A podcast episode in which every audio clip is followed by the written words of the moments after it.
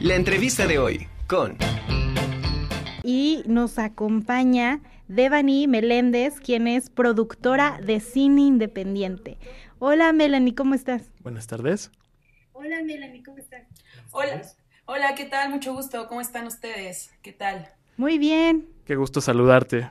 Muy bien. Qué gusto saludarte. Qué gusto, igual. El gusto también es mío. Gracias por la invitación.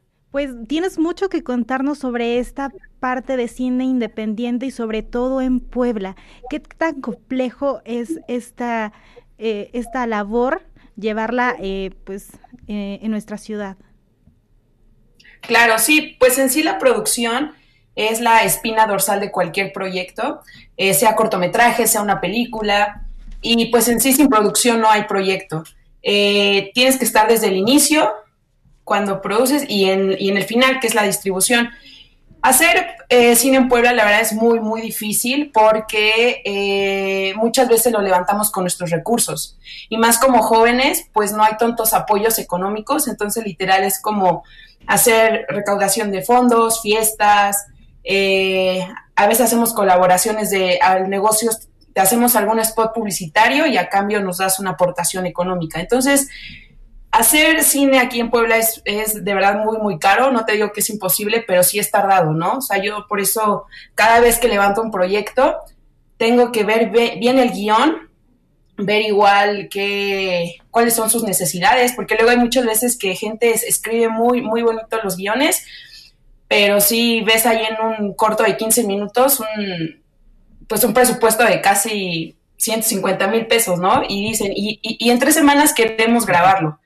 Y pues desde cómo vas a grabar eso en tres, en, perdón, en tres meses es muy complejo, o sea, también hay que ver un poco la realidad, ¿no? De las cosas. y pues más que nada, eso es una de las cosas que, que lleva a hacer cine. Digo, no es imposible, pero sí es muy difícil, ¿no? Por todo lo que lleva. Y más que hay que pagar cosas de arte, de iluminación, el equipo es muy caro, lo que son los tubos, la tramoya, o sea, sí es algo muy, muy complejo. Ahorita nos mencionaste un poco de cómo, eh, cómo es esta gestión de, de, recursos, cómo es que ustedes consiguen este eh, el equipo a partir de, de, eventos, de fiestas, de vinculación, pero también eh, hay algún este, hay, hay alguna vía no sé, institucional a la que se puedan acercar directamente ustedes para bajar recursos de y ocuparlas para, para hacer su, su producción. Sí, hay muchas veces es que la propia universidad sí te apoya con cuestiones de equipo, pero más que nada es para proyectos de la universidad. Pero luego hay muchos jóvenes eh, que ya somos egresados y queremos hacerlo por nuestra cuenta y en sí no hay como algo que te, como alguna asociación o así que te diga, oye, te, te destino este dinero para tu producción. Normalmente sí puedes aplicar a convocatorias, que son las famosas convocatorias del INCINE, pero de verdad que es muy difícil todo lo que te pide, muchos proyectos no los aceptan. Entonces, sí hay posibilidad de que puedas entrar a través de esas convocatorias, pero la mayoría sí es a través de recursos propios. Luego hay muchas casas productoras eh, aquí en Puebla que tú les vas a pichar tu proyecto y, y sí te pueden hacer una coproducción, que también ellos se asocian contigo pero sí te terminan cobrando algo, o sea, nada más te aplican un descuento, que lo cual es muy, muy bueno, pero así tal cual que te suelten el dinero y todo el equipo gratis, no es tan viable, por así bueno, no lo, no lo hacen tan común. Bueno, yo te tengo una pregunta un poco interesante. ¿Cómo es ser productora en un mundo donde, bueno, hemos visto que este es más de hombres, ¿no? Eh, usualmente como que en el cine piensan más como en actrices que mujeres atrás de, de cámara. ¿Cómo, ¿Cómo te ha llevado esto? Claro, sí, sí es un poco difícil porque, eh, como comentas, hay muchísimos hombres en, aquí y a veces tú tienes ganas como de opinar algunas cosas y te dicen, no, no, no, es esto así, esto yo lo estoy llevando, ¿no? Por ejemplo, en, la cuestión de la iluminación, lo que es cargar tubos pesados, a veces como que tú quieres apoyar y te dicen, no, eso pesa mucho, yo lo hago, ¿no? Entonces, sí hay como esta lucha también de, pues de, poder, de que no, pues yo soy hombre y por ser hombre yo cargo esto, tú no puedes eso. en, en, producción, eh, también hay veces que, por ejemplo, hay muchos directores hombres, pocas veces he visto directoras mujeres, y sí como que quieren plantear su idea de, no, esto se va a hacer así, se va a hacer así, y muchas veces no te escuchan, otras personas sí, pero pues sí, hay mucho, pues todavía falta, ¿no? Que hayan más mujeres que hagan cine, afortunadamente se está, o sea, hay más mujeres que se van sumando, pero sí, llega a ser un poco difícil, pues más que nada esto, ¿no? Porque luego hay hombres que sí quieren imponer su idea de este guion se va a hacer así, se va a hacer allá. Y pues más que yo, por ejemplo, cuando levanto un proyecto trato de checar bien el guion, porque al final de cuentas yo soy quien ve la financiación, cómo se va a hacer, buscar los actores, logística. Y también veo que no hayan temas como de despecho a la mujer o como hacerla menos, porque luego hay mucha gente así, ¿no? Que quiere hacer como cortometrajes o, o, sexualizando muchísimo a la mujer y yo siempre cuido eso, ¿no? Porque a mí no me gustaría pues como mujer que hagan esas pues esas cosas más que nada. Sí, sobre todo porque también ya hay una, una nueva vertiente a la que afortunadamente ya cada vez hay más directoras, más productoras, y yo creo que eso es bastante positivo para una industria que realmente es bastante complicada en México. A partir de esto te quiero preguntar, ¿cuáles son los retos que se encuentra uno para poder difundir su trabajo, ya que también uno puede hacer su, su producto, pero realmente encontrar dónde proyectar también ahí viene otro tema muy complicado.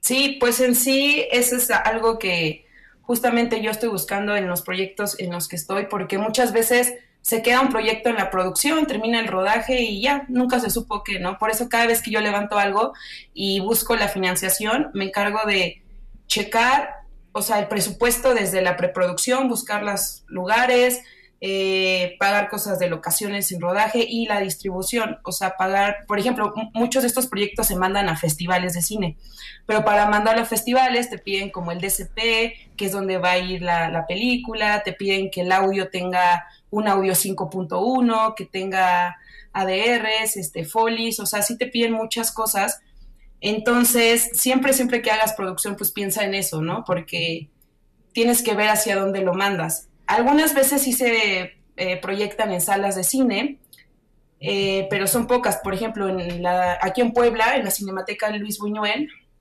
ahí muchas veces se han proyectado algunas, algunos cortometrajes, eh, pero más que nada, se, o sea, lo que se hace independiente va para festivales y, o para proyectarlo aquí en algunas salas de cine. incluso en la UAP también se han hecho algunas proyecciones ahí en, en la sala que tienen y pues más que nada es eso.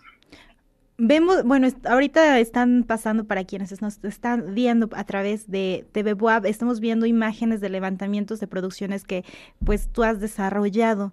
En este, en este sentido quería hacerte la pregunta de ¿qué tan diferente es la realidad a lo que uno se planea y qué consejo le podrías dar a los jóvenes este para quienes se les antoja hacer estos proyectos porque bueno este Sam y yo ya estamos fascinados se ve muy padre la producción y todo ya hasta deberíamos de hacer nuestro nuestro pequeño film. Sí, pero no sabemos todo lo que conlleva detrás de armar un equipo, de, de ir dirigiendo a cada una de las personas, porque se ve que es un tema complejísimo. Claro, sí, pues el consejo que les puedo dar es que cada vez que hagan un proyecto, planeanlo desde antes. O sea, no se avienten así rápido, lean el guion, sean muy realistas con el presupuesto. Una vez un profesor me dijo, menos es más. Luego uno cree que por tener muchísimas locaciones, muchísimos actores, muchísimos props, luego los picture cars, que son estos famosos carros que, están ahí en, en los rodajes, se va a ver mejor una producción. Yo digo que cheques bien si eh, esa historia que está en el guion, hay tanta necesidad de meterle mucha producción. Tú evalúa bien el, proyecto. Eh, si ves que es algo muy, muy caro, no lo grabes luego, luego este año. Dile, o sea, porque muchas veces los directores son de ya, vamos a grabarlo. O sea, no, ten paciencia. El cine es mucho de paciencia, de coordinación, de logística. Eh, si, que, si ves que es un proyecto que ronda arriba de los 100 mil pesos, ten un año para buscar cómo hacerlo, ¿no? O sea, busca apoyos, busca, eh, como ahorita lo que estamos haciendo para un proyecto que vamos a hacer es fiestas, o sea, hay como, ¿no? O, o métanse a trabajar, pero sí planeen bien las cosas, no es imposible, es difícil, eso sí les tengo que decir, o sea, los que eligen esta carrera es por amor más que nada, porque, pues, o sea, sí te da de comer, pero es muy, muy, muy difícil. Y pues más que nada es eso, planeen bien las cosas, evalúen el proyecto y pues denle, denle, denle y es mi consejo que puedo darles. Pues muchísimas gracias. También este nos puedes hacer una invitación de dónde poder ver este tus tus trabajos si es que eh, están proyectados en algún lado. Claro, sí. Eh, en, en, Instagram yo estoy como arroba deva-meléndez y ahí yo subo mucho en mi feed y en historias parte de las producciones que yo he hecho. También ahí subo algunos frames que son fotos de los rodajes y ahí subo más que nada mi trabajo de los proyectos en los que he estado. Igual si alguien está interesado en algún momento de participar en una producción y quiere aprender más de esto, de la logística, pues igual me pueden contactar por ahí, porque luego hay mucha gente que le gusta la dirección, la fotografía y pocas personas les gusta la logística, ¿no? Y toda la organización. Así te encontramos en redes sociales entonces, Devani Meléndez. Ajá, Deva-Meléndez. Okay. ok, muchas gracias, Deva. Sí, muchísimas gracias. gracias por acompañarnos aquí en la Conjura de los Necios.